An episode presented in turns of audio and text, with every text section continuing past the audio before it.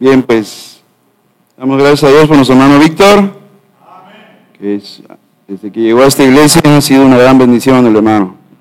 Gracias a Dios por su vida y su ministerio. Dios le ha dado el ministerio de alabanza y pues aquí todos somos aprendices, hermanos. Seguimos aprendiendo a alabar al Señor y cantarle. Y aquí no hay profesionales, aquí somos fans de Jesucristo y aprendemos a cantarle. Y recuerden que en esta vida estamos entrenándonos para la que viene, hermanos. Este, esta vida no es la definitiva. Y bueno, ah, hoy vamos a ver un temita, un tema muy precioso que estamos aquí. A ver. Ah, ok, aquí está. Bueno, un tema que le he titulado Importancia y necesidad de ser fortalecidos en su poder. En Efesios capítulo 3, hermanos, vamos a encontrar para mí uno de los pasajes sobre la oración más bellos y más profundos de las sagradas escrituras, donde tenía que ser Pablo, ese gran hombre enamorado de Jesucristo, hermanos. Eso era Pablo, un gran enamorado del Señor Jesús. ¿Quién es el único que dijo, porque para mí el vivir es Cristo y el morir es ganancia? ¿Verdad? Entonces, Pablo, el gran enamorado de Jesús. Y aquí en este pasaje de Efesios 3, 14, del 3, 14 al 19, encuentro yo que hay una importancia, que hay una necesidad de ser fortalecidos con poder, hermanos. Lo dice la palabra. Y porque lo dice la palabra, vamos a enseñar la palabra para que la palabra nos diga qué quiere Dios de nosotros, hermanos. Puestos en pie para leer esta porción, ya se leyó todo el capítulo, pero es necesario recuperar la información, volver a retomar Efesios 3, 14 al 19 bueno, los varones leeremos el 14, las damas el 15, caballeros 16, de nuevo damas 17, de nuevo varones o caballeros 18 y el 19 todos juntos. Bien, vamos a empezar los varones para marcar la pauta. Todos juntos, varones, dice, por esta causa ante el Padre de nuestro Señor Cristo.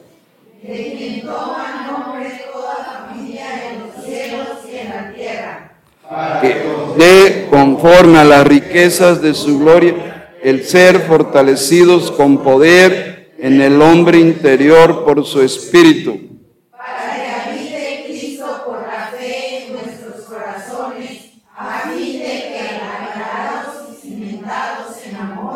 seáis plenamente capaces de comprender con todos los santos cuál sea la anchura, la longitud, la profundidad y la altura. Todos y de conocer el amor de Cristo excede a todo conocimiento para que seáis llenos de toda la plenitud de Dios. Vamos a orar, hermanos. Te agradecemos, Señor, esta segunda oportunidad donde tú vas a enriquecer nuestras vidas a través de tu palabra, Señor.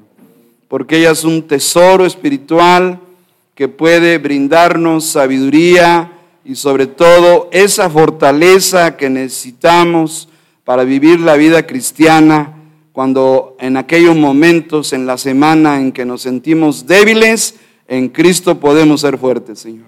Por eso te pido que en esta noche uses esta porción de tu palabra para enseñarnos, para redarguirnos, para corregirnos y llevarnos a la madurez espiritual, Señor. Estamos agradeciéndote, el, el grupo de hermanos que porque te aman, por eso están aquí, Señor. Y porque te amamos, queremos aprender a obedecerte, Señor Jesucristo.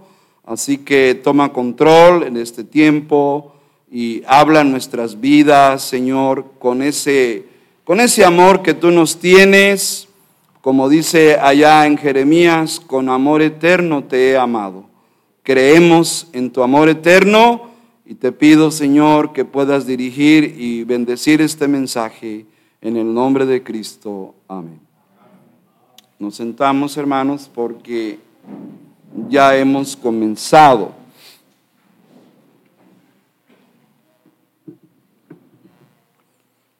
En una entrevista que se le hizo al pastor Paul Washer, y los que no le conozcan pueden escribir Paul Washer ahí en YouTube, lo van a conocer. Un líder, es un líder, un pastor, un líder de opinión en la sana escritura. Es un líder, porque tiene muchos seguidores. Operar del corazón, le pusieron ya un bypass, según entiendo, y, ya, prueba superada, ya está bien, ya, ya puede seguir exhortando pastores e iglesias el hermano, porque ese ha sido su ministerio. Un ministerio se le llama profético, hermanos, en el buen sentido de la palabra. Profeta no es el que necesariamente habla del futuro, no, no, no, no. El profeta, como Jeremías, hablaban al pueblo a que se arrepintiera y buscaran a Dios. Ese era el ministerio principal del profeta. Cuando Israel se descarriaba, Dios levantaba profetas para hablar y que el pueblo regresara arrepentido a la comunión con Dios. Ese era el trabajo principal del profeta. Y a veces en su mensaje decía cosas futuras, ciertamente. Pero el trabajo era ese, hermanos. Hablar al pueblo, de parte de Dios, hablarle al pueblo para traerlo a un avivamiento, a un arrepentimiento con Dios. Entonces creemos que el pastor Paul Washer tiene ese ministerio profético en el sentido de hablarle a una iglesia norteamericana que está dormida, él habla mucho de eso, que es una iglesia profesante, que es una iglesia tibia, es una iglesia mundana y que necesita arrepentirse y, venir a Cristo y convertirse de corazón. Él, en muchos de sus mensajes habla de eso. Y él, una vez que lo entrevistaron tocante al tema de la debilidad, le preguntaron y él dijo, todos los que reconocemos que tenemos debilidades, debemos pensar que nuestras debilidades nos deben conducir hacia Dios. Dijo él, estoy cansado de escuchar a cristianos que me dicen, hermano Pablo, pues yo soy muy débil. Y tú dices, hermano Pablo, que empezaste el sermón a predicar diciendo que eras débil. Porque nosotros no podemos decir también que somos débiles. Y Pablo, el pastor Pablo, es español, Paul Washer, quiero que entiendas por qué digo que soy débil. Decimos que somos débiles, pero en la práctica no, no lo demostramos. Porque ¿qué pasa con una persona que se siente débil físicamente, hermanos? ¿Qué pasa? ¿No acaso busca al médico? no busca la salud, no busca la medicina. Porque nuestra debilidad física, ¿a qué nos induce? Pues a buscar la salud, ¿no, hermanos? Y las medicinas, y el ejercicio, y la buena nutrición, la buena alimentación, para poder fortalecernos. Entonces dice, ¿por qué dicen que son débiles, pero no hacen nada en la semana que demuestre realmente que reconocen que son débiles? Y pregunta el apóstol, perdón, el predicador Pablo Washer, te pregunto, ¿Cuánto tiempo pasaste leyendo la palabra de Dios? Entendiendo y esforzándote en conocer a Dios y a su palabra. ¿Cuánto tiempo pasaste en oración? Sabiendo que lejos de Dios tú no eres capaz de nada. ¿Ya ven? Qué fácil soy tan débil. Pero tu problema no es que seas tan débil. El problema es que tú pienses que eres fuerte porque no haces nada para buscar la fortaleza de Dios. O sea, es una reflexión que hace el hermano Dice, puedo demostrártelo solo mirando tu vida devocional. Dime qué cuánto lees la Biblia en la semana, cuánto horas y te diré si realmente eres débil o te consideras fuerte. ¿Lo ves? Nuestro problema es, no es que nosotros seamos demasiado débiles. Nuestro problema es que no reconocemos nuestra debilidad. ¿Ves? ¿Ves eso? Es por eso que los grandes hombres y mujeres que han sido usados por Dios en toda la historia del cristianismo parecen, parecen tener una sola cosa en su vida, una cosa en común, que han aprendido a reconocer su debilidad delante de Dios y han buscado la solución. Así que, hermanos, esta reflexión que yo tomo del hermano Paul Washer en esta entrevista que le hicieron, pues nos remite a que si de veras reconocemos nuestras debilidades de cualquier tipo, hermanos, en nuestra vida, sean debilidades espirituales, las tenemos, hay debilidades emocionales, nos ganan nuestra ira, nuestra tristeza, nuestra preocupación, hay debilidades corporales, sin duda, todos tenemos debilidades, pero ante esas debilidades necesitamos aprender a ser fortalecidos en el poder de Dios, hermanos. Eso es lo que enseñó Pablo y lo repite en varios pasajes, en Colosenses habla de que se fortalezcan, en Efesios lo repite varias veces. Es interesante cómo el apóstol Pablo profundiza como ninguno de los escritores y nos habla en Reina Valera eh, acerca de esta necesidad, ¿verdad? Ya en Reina Valera leímos en aquella porción, en esta, una traducción más moderna, dice, cuando pienso en todo esto, caigo de rodillas y elevo una oración al Padre, el creador de todo lo que existe en el cielo y en la tierra. Pido en oración que de sus gloriosos e inagotables recursos, los fortalezca con poder en el ser interior por medio de su Espíritu. Entonces Cristo habitará en el corazón de ustedes a medida que confíen en Él, dice la palabra de Dios, hermanos. Así que vamos a ver este tema. Aquí tenemos otra traducción. Le pido que por medio del Espíritu y con el poder que procede de sus gloriosas riquezas, los fortalezca a ustedes en lo íntimo de su ser, para que por fe Cristo habite en sus corazones y pido que arraigados y cimentados en amor. Y el texto en que escribió Pablo, original está ahí, pero está la traducción abajo en español, para que dé os conforme a la, la riqueza de la gloria de Él, con poder, ahí dice dunamei, ahí está, con poder, de ahí viene la palabra dinamita, dunamei, con poder, ser vigorizados, Pablo, o la traducción es vigor o fortaleza mediante el Espíritu de Él. El Espíritu Santo le da vigor, le da fortaleza al cristiano, hermanos. En el, dice de Él, en el de dentro hombre, el hombre interior, para que habite Cristo mediante, bueno, mediante la fe, ya lo sabemos. Y la palabra fortalecer viene de cratayo, relacionado con kratos, que habla de fortaleza. Si realmente en esta tarde la mayoría que estamos aquí reconocemos nuestras debilidades, entonces busquemos, hermanos, en Dios, busquemos en la palabra, busquemos en Cristo esa fortaleza que necesitamos. Y en este pasaje vamos a encontrar cuatro puntitos muy clave. Primero habla de una postura espiritual, versículo 14. ¿Alguien, hermanos? ¿Qué dice el versículo 14?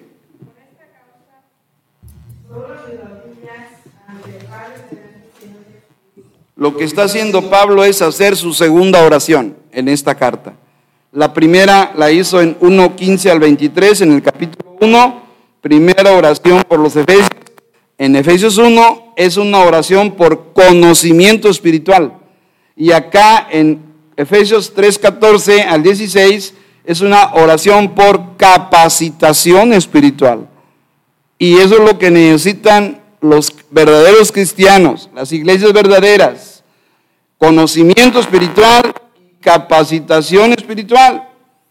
Pablo quiere que los efesios aprendan todo lo que tienen en Cristo, todas las riquezas de su gloria y de su gracia. Y después que vivan lo que ya tienen, lo aprendido.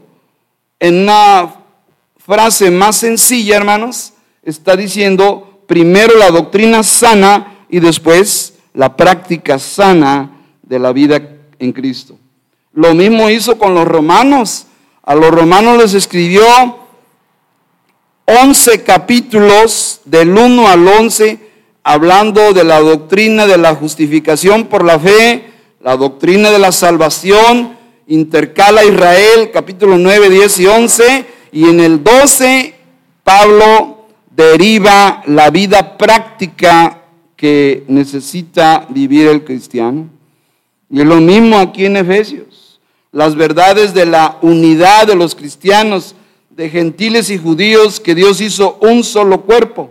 Tenemos una nueva identidad como pueblo de Dios, según el capítulo 2, los cristianos han sido vivificados, tienen vida espiritual, están en una unidad espiritual llamada el cuerpo de Cristo, la cual es obviamente la iglesia universal. Somos una familia de Dios, somos la morada de Dios y estamos siendo edificados en las palabras y la obra de apóstoles y profetas, según capítulo 2, 20, 21. Esas son las verdades doctrinales que es importante recordar, aprender, y ahora pasa a la cuestión práctica, no sin antes profundizar cómo se debe vivir la vida cristiana. Y entonces nos habla de una postura espiritual, que son doblar las rodillas.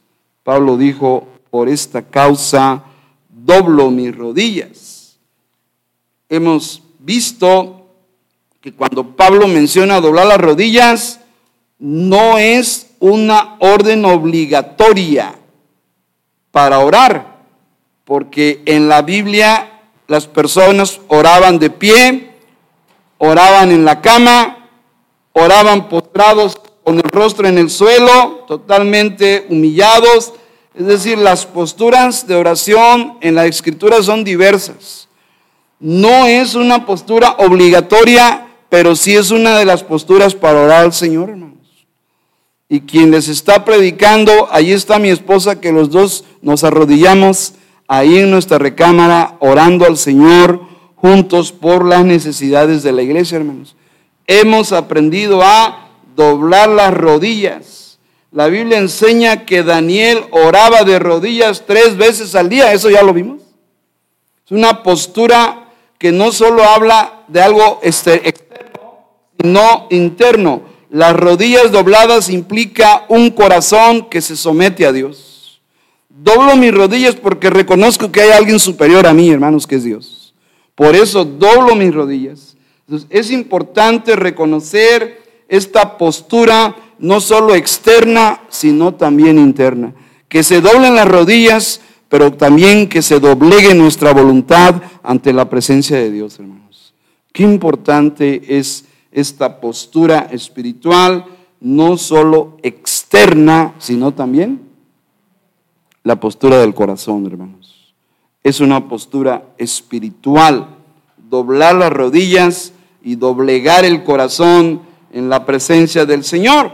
Así que Pablo está estableciendo la importancia de orar por los hermanos y yo he aprendido de Pablo, no lo he aprendido en ningún libro de pastores, ningún seminario. Cuando yo leo esto, ah, significa que para que Pablo le diga a los efesios, yo estoy orando por ustedes, Pablo tenía que haber tenido una lista con los nombres de los hermanos para poder decirle, Señor, bendice a Timoteo, bendice a Pafrodito, y yo estoy seguro que Pablo tenía esa lista. Yo tengo la lista de sus nombres, hermanos. Y esta mañana a las seis de la mañana me levanté para orar y pedir por el nombre de cada uno de ustedes, porque lo aprendí de Pablo. Porque he aprendido a doblar mis rodillas también. Como un ejemplo que Pablo nos ha dejado y decirles que Pablo estoy seguro que tenía listos, porque ¿qué es Romanos 16?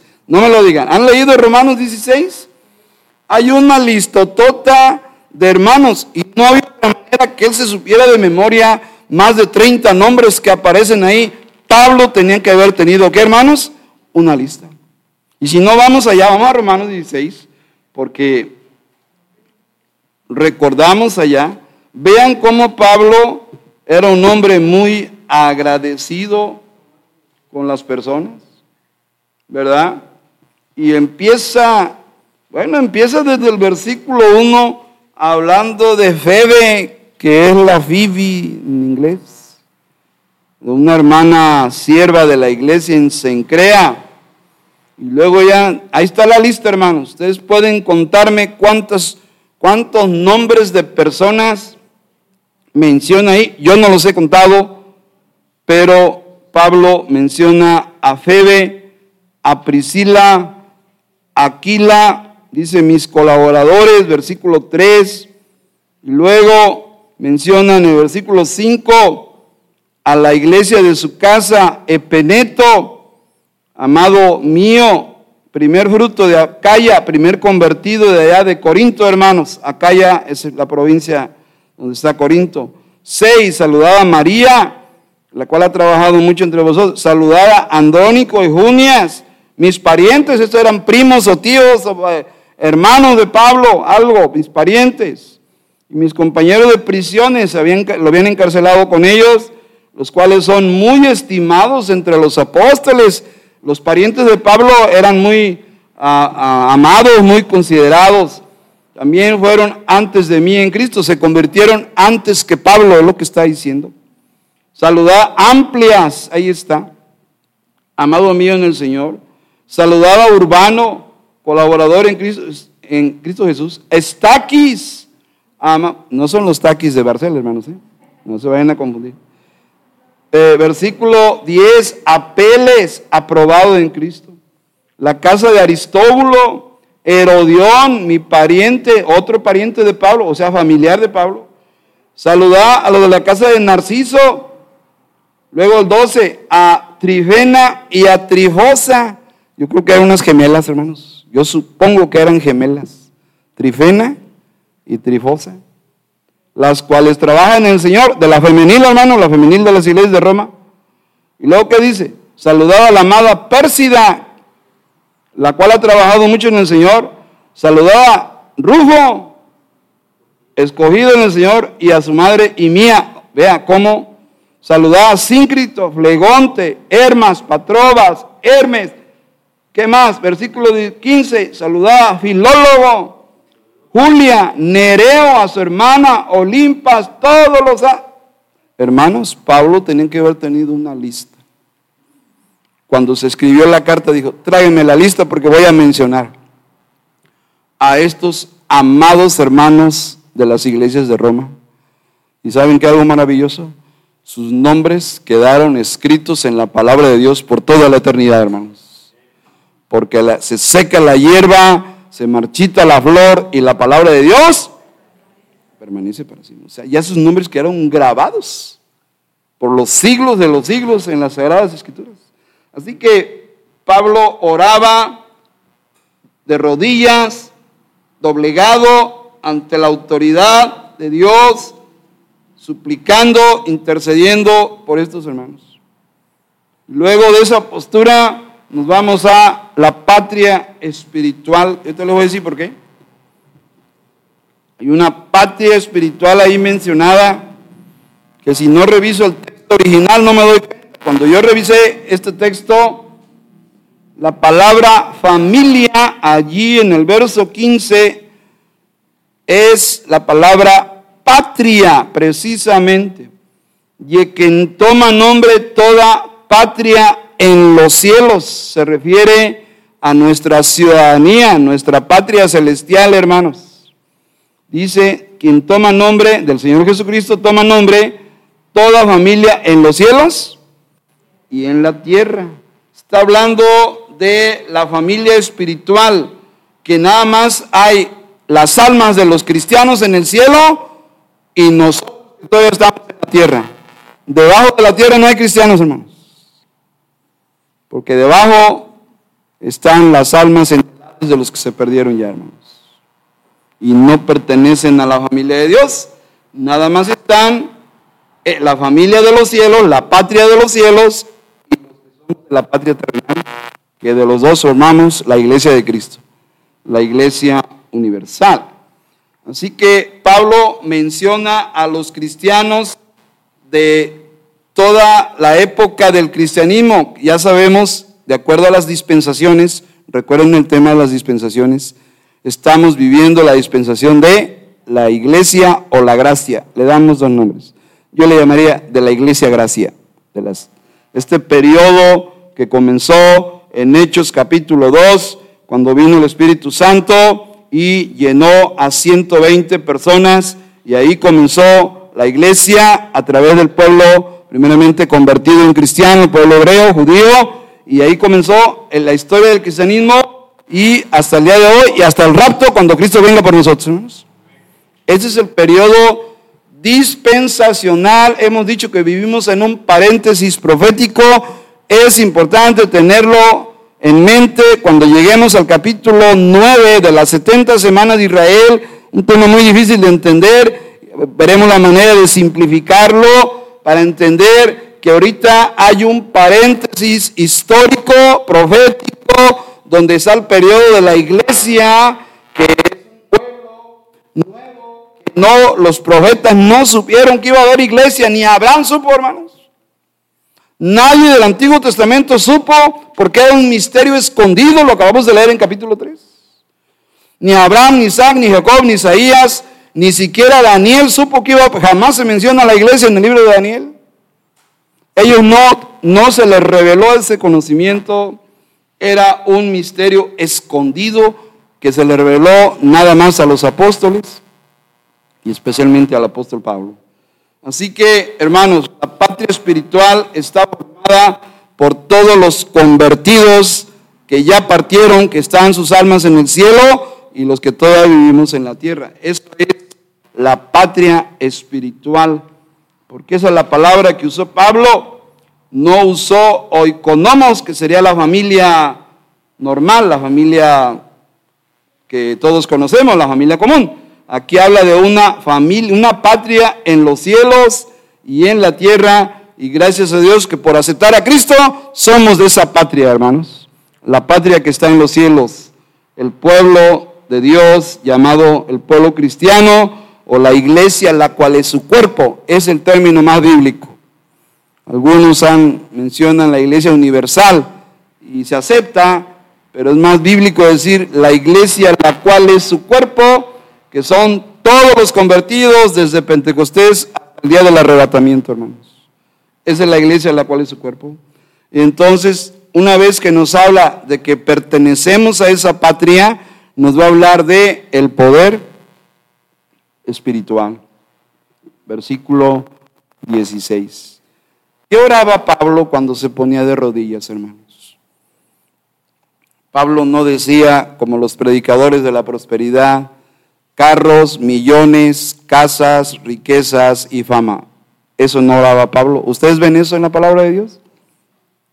Ninguno de los escritores del Nuevo Testamento están orando por cosas materiales para el pueblo de Dios. Tenemos necesidades, hay que orar por las necesidades, sí, pero el énfasis aquí es la vida espiritual del cristiano. Y Pablo cuando se ponía de rodillas, ¿qué es lo que pedía? Ahí lo dice, que doblaba las rodillas ante el Padre de nuestro Señor Jesucristo, de quien toma nombre de la patria en los cielos y en la tierra, para que os dé, que Dios les diera, conforme a qué hermanos, riquezas de su gloria. Las riquezas de su gloria es toda la excelencia del carácter y de la santidad de Dios.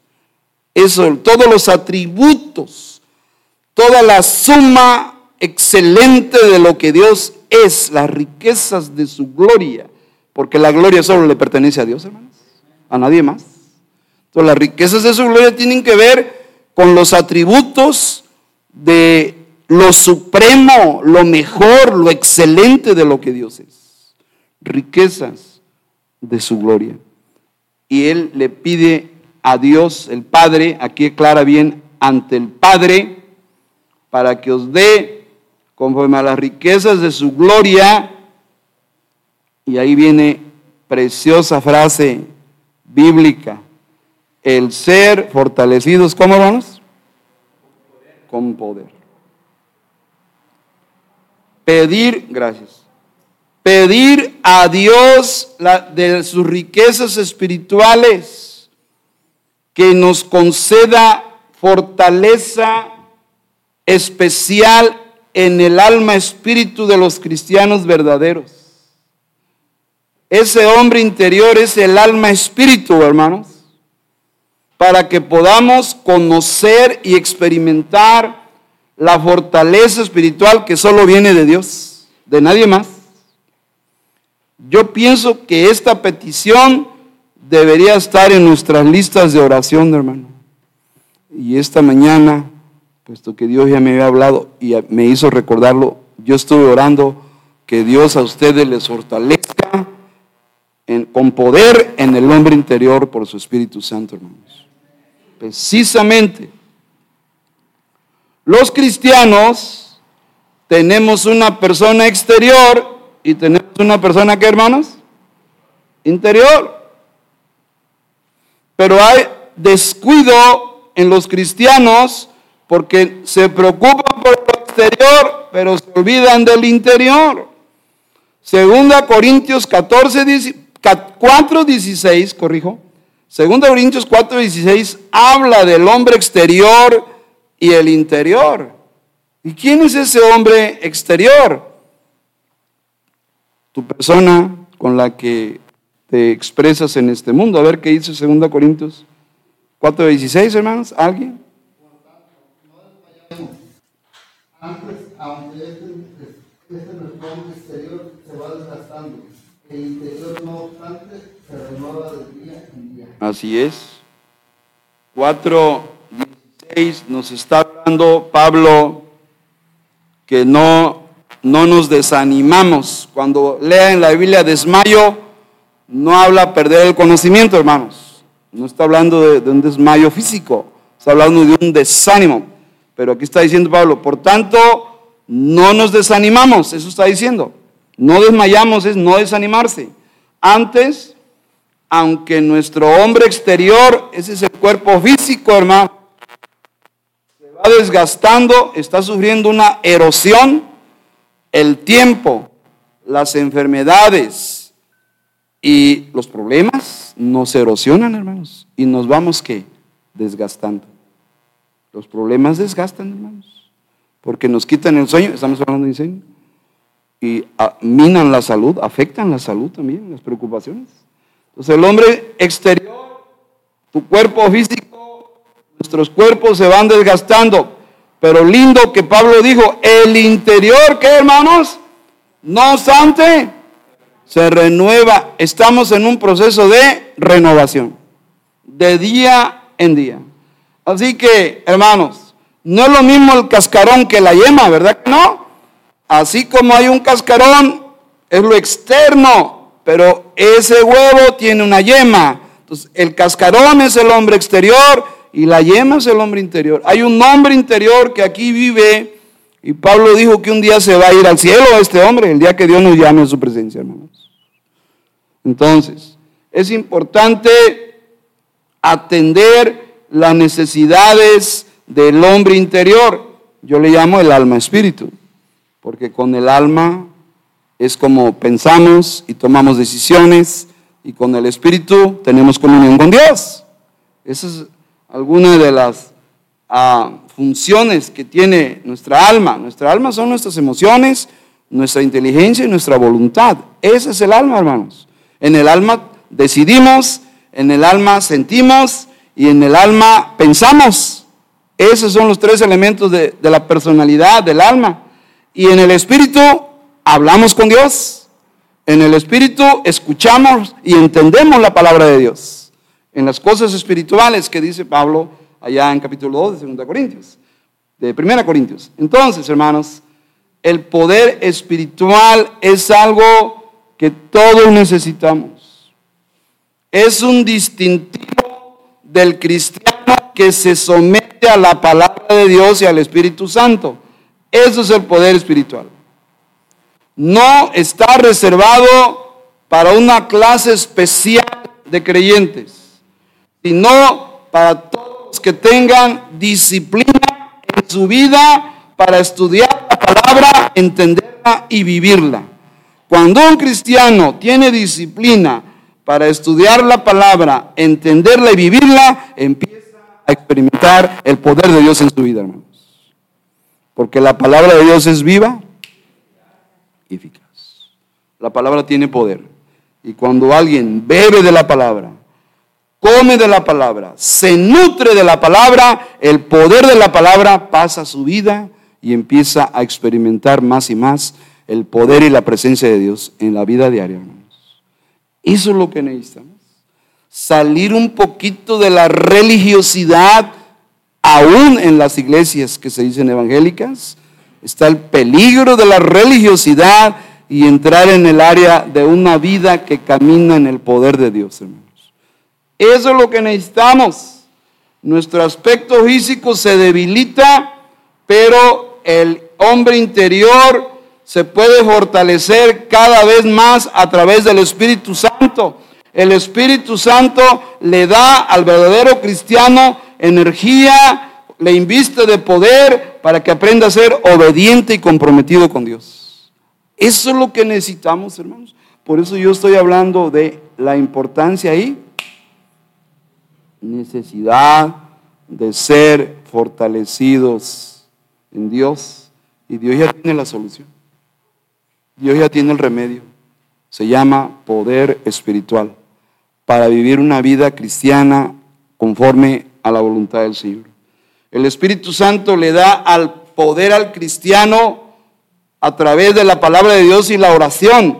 Cristiano que está orando y leyendo Biblia está siendo nutrido. Y la promesa se encuentra en Hechos 1.8, hermanos. Pero recibiréis poder, el dunamis de Dios, recibiréis poder cuando haya venido sobre vosotros el Espíritu Santo. Y el Espíritu Santo ya vino, hermanos.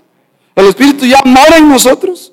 Está dentro de nosotros, lo dijo Jesucristo en Juan 14, 15 y 16. Ahí habla mucho del ministerio futuro que vendría y el Espíritu llegó el día de Pentecostés a morar en la iglesia, en los cristianos. Así que el Espíritu ya está a nuestra disposición en el sentido de capacitarnos. Por eso es necesario que oremos esta petición a Dios, Señor, fortaléceme en el hombre interior por tu Espíritu Santo. Cuando reconozcamos de veras nuestras debilidades, hermano, y no nomás usar la palabra de débil como un cliché de, ay, ay, pastor, ya sabes que yo soy débil. No, no, a ver, hermano, porque, porque quieres ser débil, pero en Cristo puedes ser fuerte. ¿Verdad? Bástate mi gracia, porque mi poder se perfecciona en la debilidad. Que cuando reconozcas tus debilidades delante de Dios y te entregues a una vida disciplinada de lectura y de oración, Dios va a empezar a hacer cosas maravillosas en tu vida, hermano. A veces no vemos a Dios que se mueve en la vida. Oigo que los hermanos dan gracias que Dios hizo esto en su vida, que Dios le proveyó, que Dios lo bendijo. Y en mi vida no pasa nada. ¿Por qué, hermano? Porque tú no estás disciplinándote en la comunión, buscando el rostro de Dios cada día. La diferencia va a ser cuando busquemos el rostro de Dios en oración y en lectura de su palabra, hermanos. No hay otra manera. No hay otra. Yo ya le busqué. La vida cristiana se fundamenta en el estudio de su palabra y en una vida disciplinada de oración. Y cuando nos dedicamos a esas dos cosas, van a empezar a suceder cosas maravillosas en tu vida, hermano. El poder espiritual. Por eso dijo Pablo, yo pido que Dios, le, que el Padre les dé, conforme a las riquezas de su gloria, ser fortalecidos con poder, no en el hombre exterior, sino en el hombre el interno. el alma del cristiano. Que Dios lo fortalezca, que Dios lo anime, que tenga gozo en medio de las pruebas, que tenga una actitud agradecida, aun cuando esté pasando por una prueba, hermanos. Eso es lo importante. Así que ahí está, hermanos. En la Biblia se ve, el ejemplo fueron los cristianos de la iglesia primitiva. Se entregaron a una vida de oración y de estudio de la palabra y Dios manifestó su poder a través de ellos. Hechos 6.4, alguien hermanos, por favor, ahí está un ejemplo. Hechos 6.4, alguien hermanos.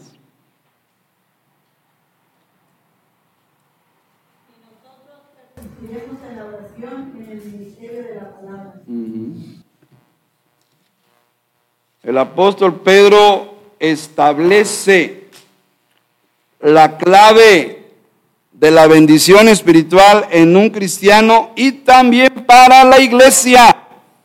Pedro dijo, tenemos que persistir. Yo diría, insistir, resistir, persistir y nunca.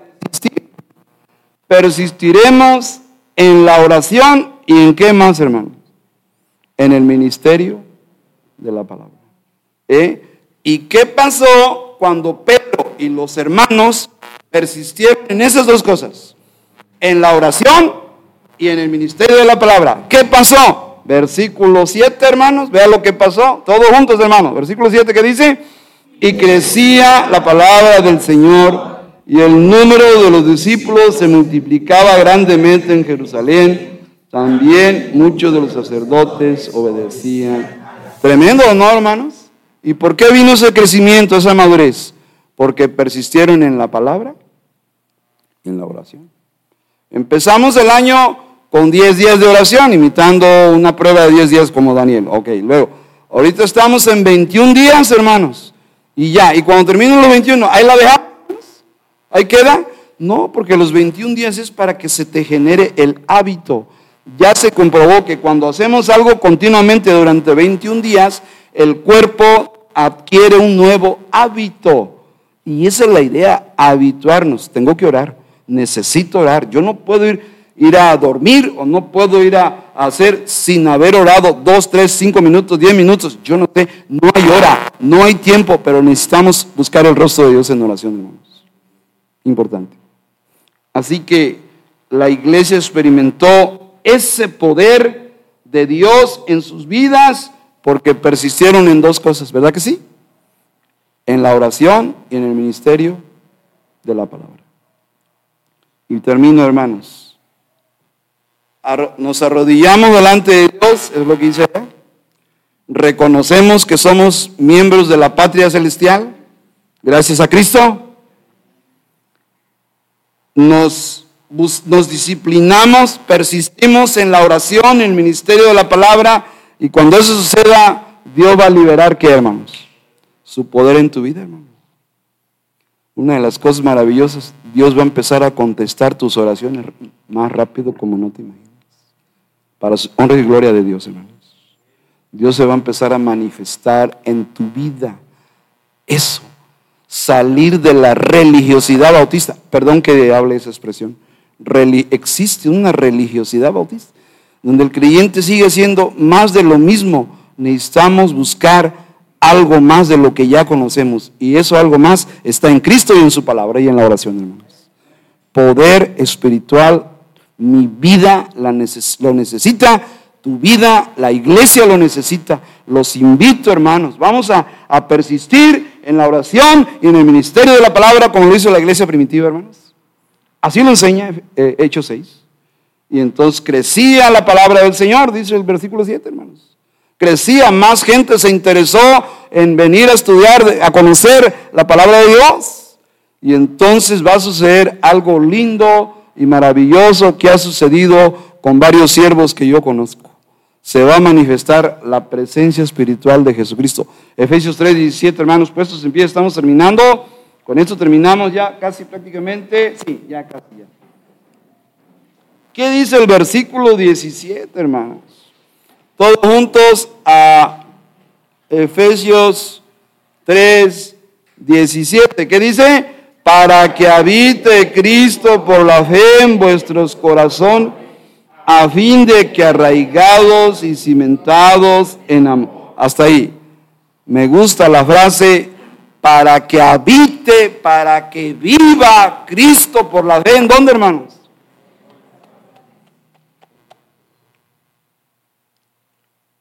Es un hecho bíblico que todo verdadero cristiano tiene a Jesús en su corazón. Lo dijo Pablo, Gálatas 2.20, con Cristo estoy y ya no vivo, más vive. Y lo que ahora vivo en la carne, lo vivo en la fe, Hijo de Dios, el cual me amó. ¡Qué lindo! Me amó y se entregó. Así no. Todo cristiano verdadero está habitado por Cristo desde el momento de su salvación, desde el momento cuando se convierte. Pero el Señor de la gloria se siente en casa y cómodo y satisfecho solo en aquellos corazones que están limpios de pecado y llenos de su Espíritu Santo. ¿Qué reto tenemos entonces, hermanos? Pueden sentarse. ¿Qué, desafío, hermanos? ¿Por qué? Sí, Cristo vive en el corazón de todos los que lo han recibido por fe con arrepentimiento. Amén, hermanos. Eso no se niega. Pero la gran pregunta es, ¿el corazón donde vive? De acuerdo a las escrituras, al Señor le encantaba ir a Betania porque tenía unos amigos que le amaban les escuchaba, les gustaba escuchar la palabra y les servían. Marta, María y la... Era un lugar favorito de él. Yo, quiero ir con mis amigos. Ni, con los apóstoles, hermanos. Yo quiero ir a Lázaro y a sus dos hermanas. Yo, yo quiero comer con ellos, yo quiero estar en su casa, dice. Y el Señor en su casa, acuérdense. Ahí Jesús estaba contento. Le encantaba la comodidad que le daba la amistad, el amor que le daba Lázaro, María y Marta. Ah, pero allá en Génesis, ¿se acuerdan? Me voy, me voy muchísimos años hacia atrás. Génesis 19, cuando iban a visitar a Lot. Nomás fue Jesucristo con dos ángeles y hablaron con Abraham, ¿sí o no? Génesis 18. Pero en 19, ¿qué dijo el Señor? Vayan ustedes, yo aquí me quedo. ¿Por qué no fue a la casa de Lot? Porque Lot era un cristiano mundano, ¿cierto o no? Y dice, yo allí no me siento a gusto. Con un cristiano mundano no me siento, yo no quiero estar ahí, no me siento a gusto. Y hermanos, ¿a, poco a nosotros no nos pasa lo mismo? ¿Quién quiere ir a una casa donde no le tratan bien? ¿O quién va a un restaurante donde la comida está mala? Entonces, hermanos, cuando dice, para que habite Cristo por la fe en sus corazones. Se trata de, tenemos un reto, hermanos, tenemos una, responsabilidad. Vivir una vida agradable para que el Señor esté contento viviendo dentro de nuestros corazones, hermanos. Eso es lo que quiere Dios. Eso es lo que quiere el Señor de nosotros. Que nuestro, nuestro corazón sea como la casa de Lázaro, María y Marta. Que se sienta contento el Señor Jesucristo viviendo allí y no como la casa de Lot, que era un cristiano mundano que vivía en medio de gente perversa, homosexual y lesbiana y eh, tolerando el pecado, incluso de hijas, porque hasta lo presionan. Y ahí el Señor dijo, no, yo no voy. Como él es el rey de reyes, le dijo a los ángeles,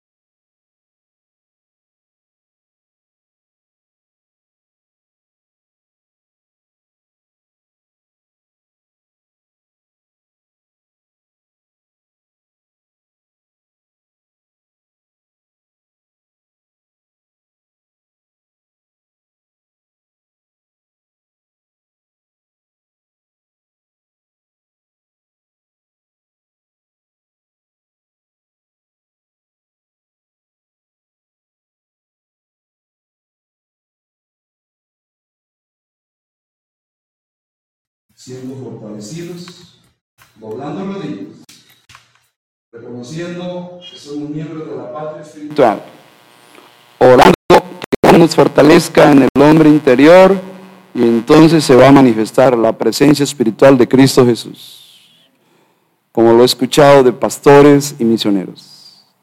El Señor se sentó al lado de la cama de mi hijo cuando mi hijo estaba agonizando y los médicos dijeron, no hay, no hay remedio. Bien, dijo este misionero, ahorita ya está en el cielo, el hermano eh, Eduardo Abbott. Y dice, y bien que sentí alguien que se sentó al lado en la cama donde mi hijo estaba moribundo. Y, el tratamiento. Y Juanito, ahora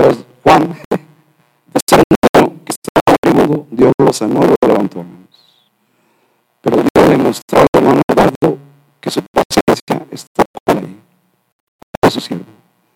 Esa experiencia, esa expresión. No lo hemos vivido todavía, ninguno de nosotros. Nosotros llegamos a la patria.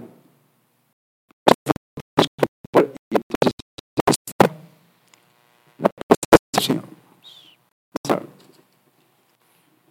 Por favor. Gracias.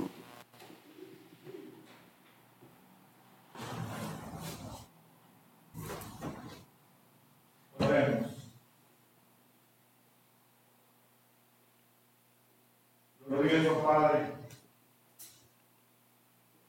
bendito seas. Aquí estamos delante de ti, hombres y mujeres débiles,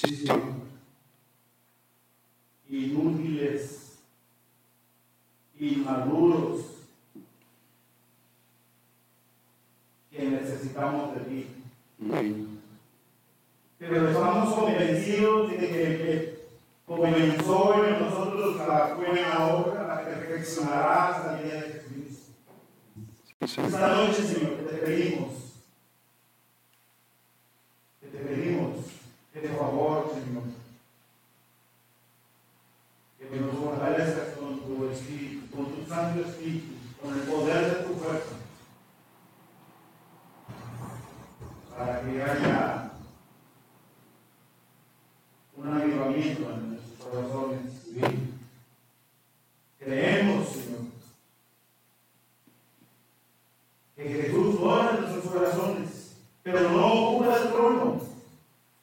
Creemos que tu Santo Espíritu mora en nuestros corazones, pero lo tenemos entristecido. Ayúdanos, Señor, fortalécenos. Gracias, Padre, por esta noche recordarnos que debemos acercarnos aquí, reconciliarnos quienes nos hemos alejado, pedir perdón porque no nos hemos fallado y que nos des fuerza, Señor, para seguir profundizándonos en tu palabra, seguir teniendo comunión contigo. Gracias, Señor, por este tiempo y esta enseñanza. Que salgamos de este lugar en esta noche meditando en ello, profundizando muy en el fondo de nuestro corazón la gran necesidad que tenemos, Señor. Que tu Santo Espíritu fortalezca en el nombre de Jesús.